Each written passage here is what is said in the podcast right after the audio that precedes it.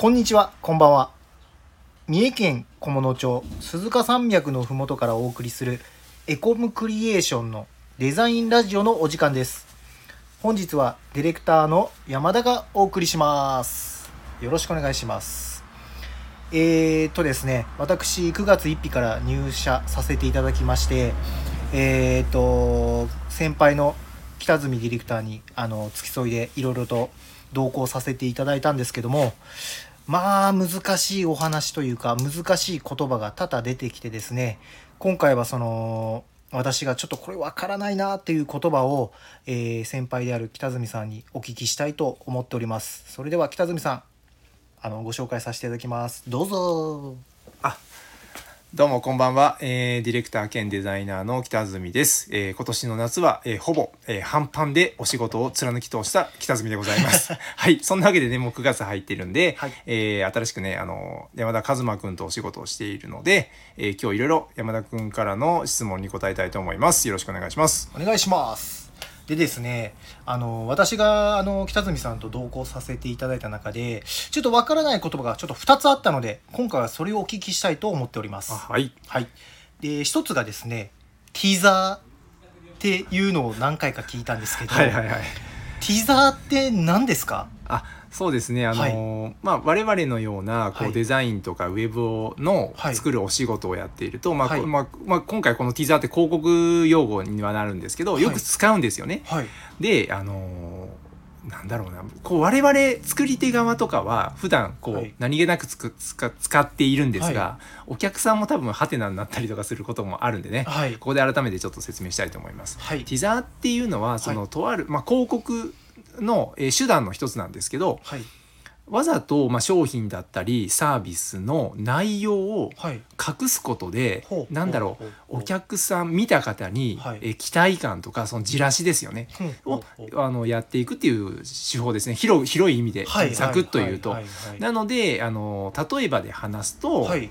先ほども言ったように、えー、と例えば車が新しい新車が発売される時に、はい。その、えー、と例えばクラウンがリニューアルするよっていうびその微妙な情報だけ出して、はい。なんで写真もはい。フロントの,、はい。あのライトの部分しか見えなかったりなるほど。して前方が見えないんですよね。はいはいはいでそのはいそれでじらしつつ、ほうほうほう本発表の時に全ての情報が明らかになるっていう,、はい。こう期待値をどんどん上げていくために。で要するにじらし広告っていうことですか？あそうまあそうっすね。そういうことですね。そうじらしあのよくあったじゃないですか。あのはい。昔、雑誌とか漫画読んでて、グラビアのところでこう水着がちょっとあの、はいはいうんはい見えないとか、はいはいはい。ちょっと違うか。ちょっと違いますちょっと違いますね。は はいい。なるほど。うん。わかりました。そういうこと時にティザーでまあティザー広告とかうんっていうふうに使うんですね。そうティウェブサイトとかだと、はいはい。まあ、ティザーサイトと、はいはいはい。まあ、実際の本サイトと両方と2つとか、まあだからティザーポスターとかティザーチラシってよく、ここの業界ではよく使います。ね。納得しました。はい、ありがとうございます、えー続いてですね、はい。よくあの北住さんが、うん。あのお客様と打ち合わせするときに、まあ、おかお客様から、まあ、こういうふうにのどうこういうふうにしてってもしてしたらいいなみたいな話を言っているときに北住さんがよくその尖ったデザインってよく言うんですけど、はいそのニュアンスがよくわかん尖ったデザインってどういうことだってすごく思ってたんですけど、はい。これはどうなんどうどういう意味なんですか？えっとですねこれ,、はい。これめちゃくちゃ僕恥ずかしいんですけど。そうなんですか？はい、あのあのーなんだろうなその尖ったってそのいろいろまあ人に違う表現で僕と同じ意味を使う人がいると思うんですよ。はい。あのなのでこれは正解の答えではないかも分かりませんが、まあはい、僕の場合だと、はい。なんだろうなそのターゲットとか、い。その見ている人をかなり絞り込んだそほの一部分の人に対して、えー刺さるようなほうほうほうほう、うんうんうん。鋭いとかそういう意味ですか？そうそういう意味なんですよ。はいはいはいはい。なので、えー、と例えばなまんべんのないデザインをすれば、はい。老若男女いろんな方に見てはいただけるけど、その心の深くまでは刺さらないじゃないですか。まあ言うなれば棍棒で少しこう殴るような、はいはいはいそれをもうちょんちょんにそぎ澄まさしたほうほうほあのそうソードでうもう突き刺す。なもうともう尖ったっていうのはそのもう先端の細い部分で、うん。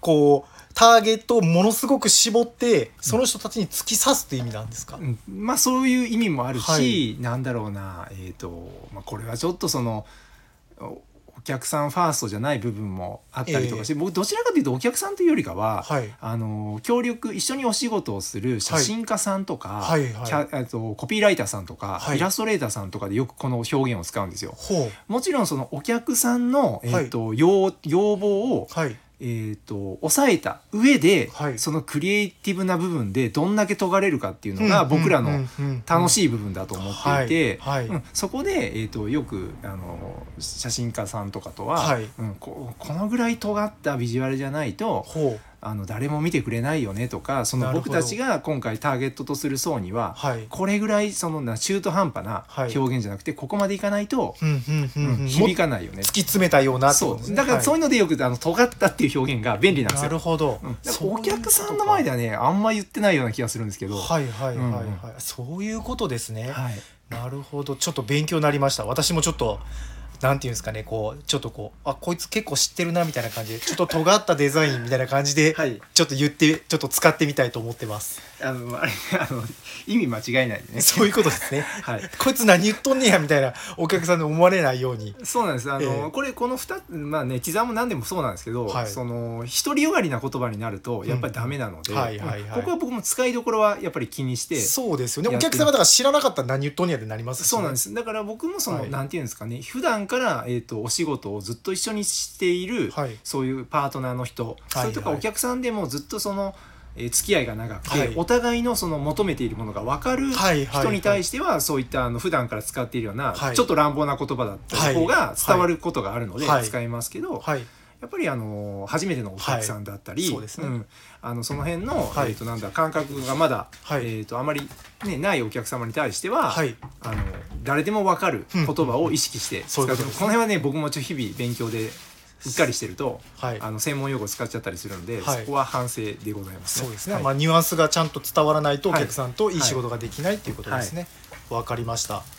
ではですね今回はじゃあこういったところで、はい。あのディレクターの北住さんにいろいろと教えていただきました。またいろいろ私あのわからない言葉が多分出てくると思いますんでその時は随時またこういったラジオで、あのお伝えしてまた解決していきたいと思っております。はい。ありがとうございました。またお願いします。はい、お疲れ様でした。お疲れ様でした。またねまたね